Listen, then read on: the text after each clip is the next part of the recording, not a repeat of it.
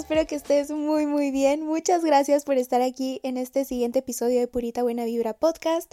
Si es la primera vez que escuchas uno de estos episodios, pues muchas gracias por haber hecho clic. Ponte cómoda que aquí vamos a conversar un buen ratito. Me presento, mi nombre es Valeria Rivero, pero me puedes decir Valelu con toda la confianza del mundo.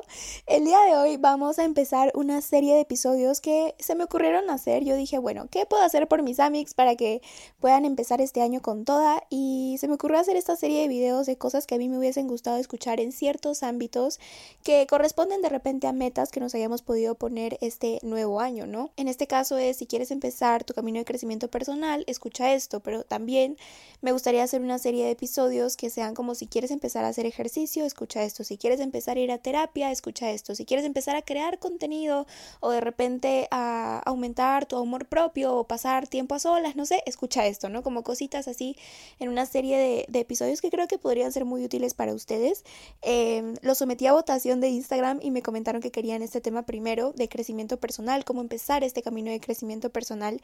Y les voy a dar un poco de mi perspectiva como cosas que siento que a mí me hubiese gustado escuchar cuando yo también estaba empezando. Así que vamos con eso. Primero quiero comentarte algo que creo es importante tener en cuenta, que puede parecer obvio, pero a veces nos olvidamos. El crecimiento personal es personal. Lo que quiere decir que cada persona tiene su propio camino, a cada persona nos funcionan cosas diferentes y cada persona se va a desenvolver dependiendo de su contexto, de su forma de ser, de forma distinta. Entonces, lo que yo te voy a compartir a continuación va a ser muy tomado desde mi experiencia.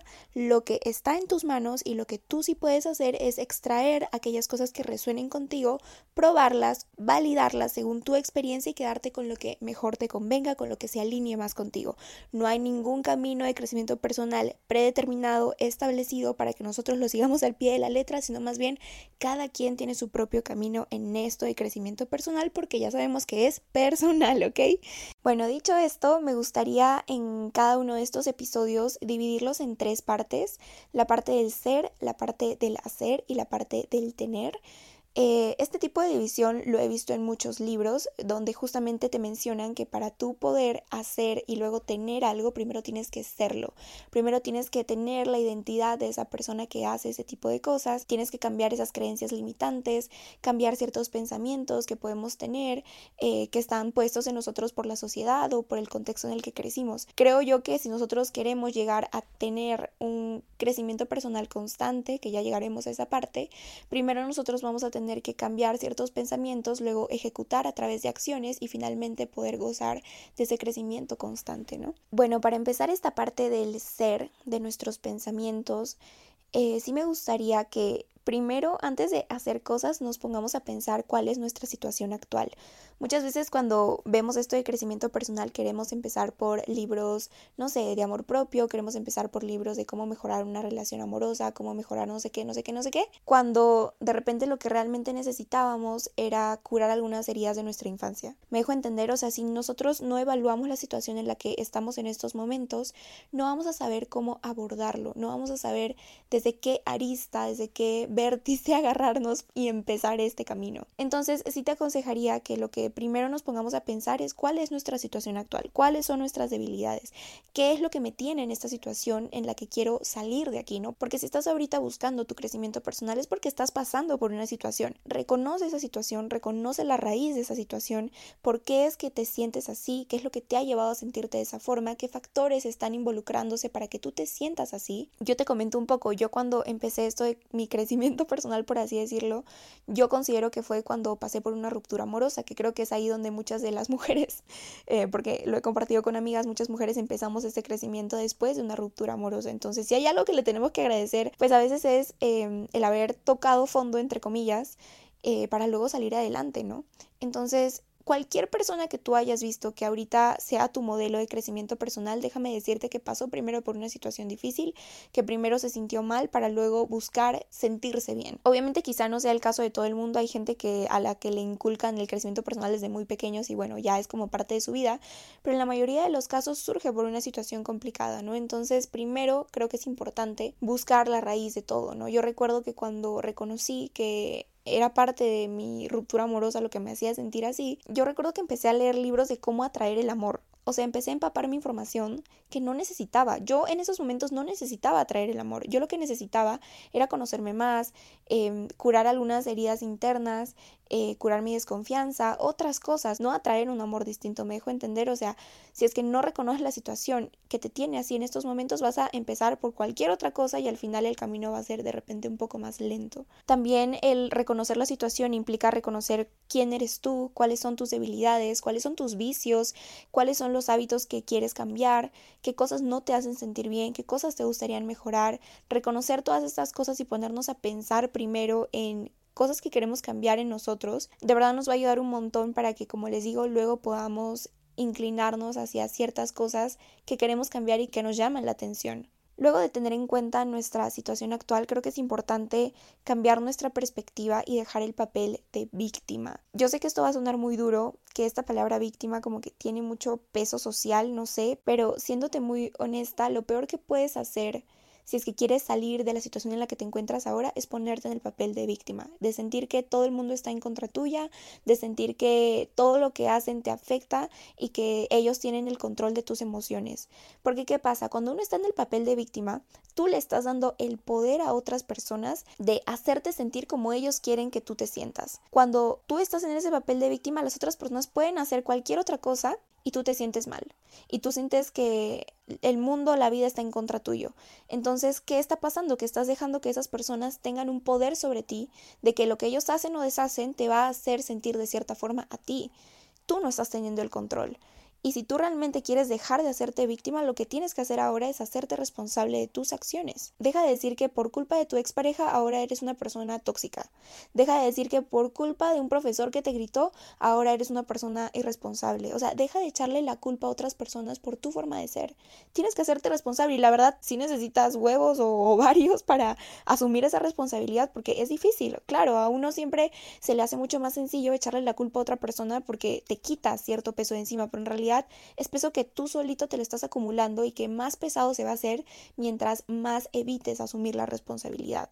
Y ponte a pensar, la persona que tú quieres ser más adelante, la persona que tú visualizas ser más adelante, ¿tiene actitudes de víctima? ¿Le echa culpa a otras personas? ¿Anda sumergido en la queja? ¿O es una persona que independientemente de lo que pueda suceder a su alrededor, de lo que otras personas puedan hacer, toma responsabilidad de sus acciones y busca soluciones desde su posición?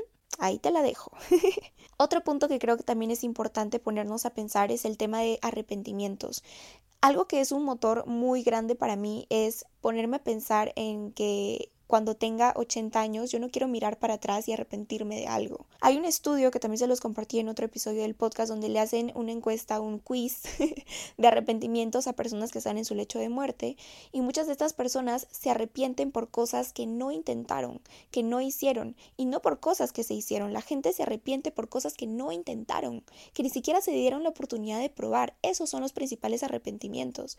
Entonces, a lo que voy con todo esto, Amix, es que ponte a pensar, si tú llegas a cierta edad y miras para atrás, ¿tú quieres sentirte arrepentido, arrepentida por aquellas cosas que no intentaste? ¿No te da curiosidad conocer cuál es esa mejor versión tuya? ¿Cómo podrías tú llegar a ser si es que hoy mismo en el presente te pones a actuar a favor de esa versión que quieres ser? Yo no sé ustedes, Amix, pero yo no quiero llegar a cierta edad y haberme arrepentido por cosas que no intenté, por ni siquiera haber intentado el haber hecho ejercicio, el haber llevado terapia o el haber trabajado en mi salud mental, o sea, a mí me daría mucho, mucho arrepentimiento, justo la palabra, de no haberlo intentado. Entonces eso es algo que a mí como me despierta, o sea, me, me hace como, ya, ok, ¿qué voy a hacer hoy para, para hacer una mejor versión? Luego de esto, otra cosa que creo que nos tenemos que poner a pensar antes de empezar a hacer cosas por nuestro crecimiento personal es ahora sí visualizar cómo sería esa nueva versión de la cual estamos hablando, ¿no? ¿Cómo sería esa versión tuya, ese alter ego que tiene los hábitos, que tiene el estilo de vida, que tiene esa mentalidad que a ti te gustaría tener? Permítete soñar, permítete ponerte metas, permítete abrir tu mente hacia nuevas posibilidades para ti. Una vez hayamos reconocido aquellas cosas en las cuales sentimos que tenemos que mejorar, pues ese cambio es lo que te dice aquella versión que te gustaría llegar a ser. Si has reconocido que eres una persona muy celosa, Entonces, esa nueva versión tuya es una persona que de repente controla mejor sus celos o controla mejor su comunicación o de repente no elige a personas que te pongan en una situación de celos. ¿Me explico? Entonces, ya una vez reconocimos nuestra situación, ahora es momento de permitirnos soñar, ahora es momento en el cual podemos abrir nuestra mente y decir, ya, esto quiero para mí. Me cansé de esta situación que estoy pasando en estos momentos, quiero este cambio en mí, quiero sentirme de esta forma. Y ya que tenemos claro o tenemos alguna idea de aquella versión que queremos llegar a ser, esa nueva versión nuestra, ahora creo que ya es importante pasar a la parte del hacer ya cambiamos algunos pensamientos, ya reconocimos nuestra situación, ya pensamos en esa nueva versión, ahora ya podemos ponernos a pensar qué cosas podemos hacer para estar un poco más cerca cada día de esa nueva versión, ¿verdad? Para esto creo que el principal consejo que te puedo dar para que empieces este camino de crecimiento es pasar tiempo contigo misma a solas a solas. Yo también les podría hacer un episodio entero sobre esto porque creo que también soy una persona que ahora disfruta muchísimo de su compañía. Yo no tengo problemas con ir al cine sola, con tener una cita conmigo misma. O sea, de hecho, son cosas que a mí me encantan, que me fascinan, pero sí siento que si yo hubiese empezado mi camino de crecimiento personal sin buscar tanto respuestas afuera, sin buscar tanto que el libro, que el podcast, que el video, y primero hubiese visto adentro, yo creo que de repente lo que hubiese aprendido hubiese sido mucho más profundo y mucho más puntual, ¿no? Creo que es importante reservar momentos para nosotros mismos, para reflexionar, para conocernos mejor para mm, examinar también nuestro entorno, ¿no? O sea, cuando nosotros estamos pasando tiempo con nosotras mismas, aquellas voces en nuestra cabeza o lo que empezamos a pensar muchas veces em, nos trae a la luz cosas que quizá en el día a día o cuando estamos pensando en otras cosas no vemos, si es que el entorno en el que estamos es el correcto, si es que están influyendo en nuestro crecimiento personal de repente, ¿no? El pensar también en qué actitudes estamos teniendo nosotros, que a veces lo vemos como algo normal, pero son cosas que de repente también podemos mejorar. Tienes que pasar tiempo contigo si quieres conocerte. Tú no puedes decir que conoces a una persona si primero no has hablado con ella, si primero no has interactuado, si primero no has tenido una conversación profunda, si no has tenido ese tipo de interacciones con esa persona, pues no puedes decir que la conoces, ¿verdad? Lo mismo sucede contigo. Si ahorita no sabes qué es lo que quieres, no sabes por dónde empezar, también es porque quizás nunca has tenido una conversación contigo así a calzón quitado contigo mismo y decir, a ver, ¿qué hago con estos pensamientos en mi cabeza? ¿Cómo los estructuro? ¿Qué me están queriendo decir? ¿Por qué estoy reaccionando de esta forma? Es muy importante tener tiempo contigo misma y, y yo sé que no se logra de la noche a la mañana. Muchas veces requiere de mucho valor, pero lo que sí te puedo decir es que estos pensamientos que nosotros podemos tener en nuestra cabeza muchas veces las respuestas en vez de buscarlas afuera, muchas veces, yo te diría incluso la mayoría de veces, están dentro de nosotros. Junto con esto, otras cosas que podemos hacer es tener referentes. Yo creo que este es un gran consejo, principalmente cuando uno está empezando, porque en esta era en la que la información está a un clic de distancia, hay 20.000 personas diciendo lo mismo y muchas veces esta información abruma, ya vamos a hablar de eso más adelante. Pero es verdad cuando hablamos de que esta información muchas veces al ser tanta no sabemos por dónde empezar. Y cuando nosotros identificamos a tres, cuatro referentes, gente que está en el lugar en el cual a nosotros nos gustaría estar, estas personas nos ayudan a filtrar esa información. Sirven como los únicos tres canales de televisión que vamos a ver para informarnos en vez de ver cuchumil para recibir la misma información. ¿Me explico? Ahora, sí es importante mencionar que estos referentes pueden cambiar muchísimo con el tiempo. Yo estoy segura que los referentes que tenía hace tres años no son los mismos que tengo ahora. Yo recuerdo que seguía una emprendedora peruana, pero ya no conecto mucho con lo que ella porque ahora estoy buscando otro tipo de información, entonces ahora tengo otros referentes, ¿no? Entonces va a cambiar con el tiempo, tampoco es que tenemos que casarnos con nuestros referentes siempre. Otra cosa que podemos empezar a hacer es trabajar en nuestro compromiso y en nuestra confianza en nosotros mismos. Para esto yo tengo un super tip, bueno, que ya se los compartí, creo, en el episodio de cómo confiar más en ti misma, y es el tema de cumplir nuestra palabra. Hay mucho poder, hay mucho valor cuando nosotros cumplimos lo que nosotros mismas nos comprometemos porque así aumentamos nuestra confianza en nosotras mismas. Tú no confías en alguien que te miente siempre, ¿verdad? Entonces lo mismo sucede con nosotros. Si yo quiero confiar en mí misma, yo voy a tener que cumplir mi palabra. Y para esto algo que yo te aconsejo un montón es empezar con un hábito chiquito, con algo que sea muy pequeño, que te tome ni cinco minutos al día y que lo cumplas por la cantidad de tiempo que tú te propones. En mi caso, yo justo el día de ayer les compartí que había llegado a 500 días en Duolingo y esto a mí me ha enseñado un montón de cosas porque primero me ha demostrado que yo puedo ser consistente en un hábito por 500 días seguidos y eso es muy poderoso, ¿no? Porque yo sé que si ahora quiero empezar otro hábito, yo lo voy a poder hacer porque ya tengo un hábito que ya cumplí, que me avala y que sigo haciendo hasta el día de hoy, que es que mantuve 500 días de lecciones en Duolingo.